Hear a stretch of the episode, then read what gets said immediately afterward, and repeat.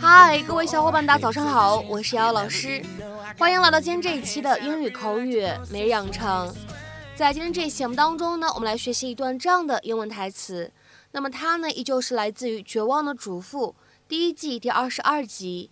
首先的话呢，先请各位同学一起来听一下这样的一段对话。Well, when? When I finish making the bed. Well, when? When I finish making the bed. 什么时候去啊？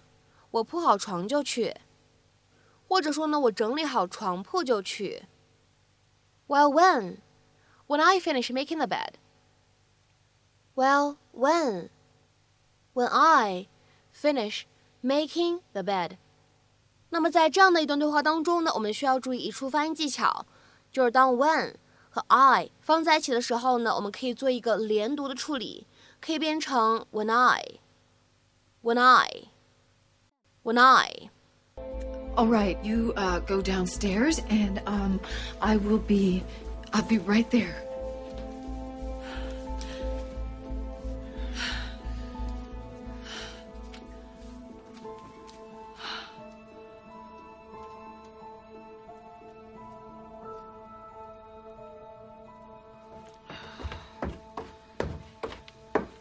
Daddy? What are you doing?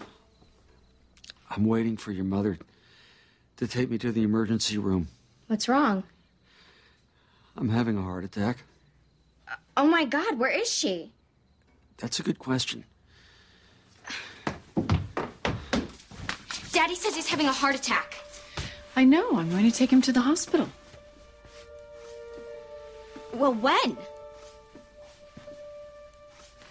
When I finish making the bed. What?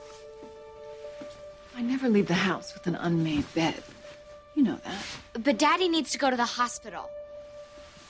今天节目当中呢，我们来学习一个非常简单的短语，叫做 make the bed。make the bed，它的话呢表示整理床铺、铺床的意思。我们来看一下这样的一个动词短语，它所对应的英文解释：to neatly arrange the bed coverings into their original positions。 将睡觉用的被子啊、枕头啊等等等等整齐的摆放到睡觉以前的位置。其实呢，就是老师刚才提到的整理床铺、铺床的意思。那么下面的话呢，我们来看几个例子。第一个，Please make the bed before you come down for breakfast。请在下楼吃早饭之前把床整理好。Please make the bed before you come down for breakfast。再来看一下第二个例子，It's good to get into the habit of making the bed in the morning. It's an easy accomplishment to start your day. 养成在早上整理床铺的习惯是很好的。这是开始新的一天时很容易达成的一件事情，或者说呢，这是开始新的一天时很容易获得成就感的一件事情。It's good to get into the habit of making the bed in the morning. It's an easy accomplishment to start your day. 下面呢，我们再来看一下第三个例子。Would it kill you to make the bed in the morning? It only takes a couple minutes. 早上起来整理床铺会要你的命吗？就只需要几分钟的时间而已。would it kill you to make the bed in the morning? It only takes a couple minutes. 下面呢，我们再来看一下倒数第二个例子。I never feel like I've properly started the day until I've made the bed. 直到我整理好了床铺，我才觉得我真正开始了新的一天。I never feel like I've properly started the day until I've made the bed. 下面呢，我们再来看一下今天节目当中的最后一个例子。The maid goes to all the rooms to make the bed 那位女佣到每个房间去铺床，去整理床铺。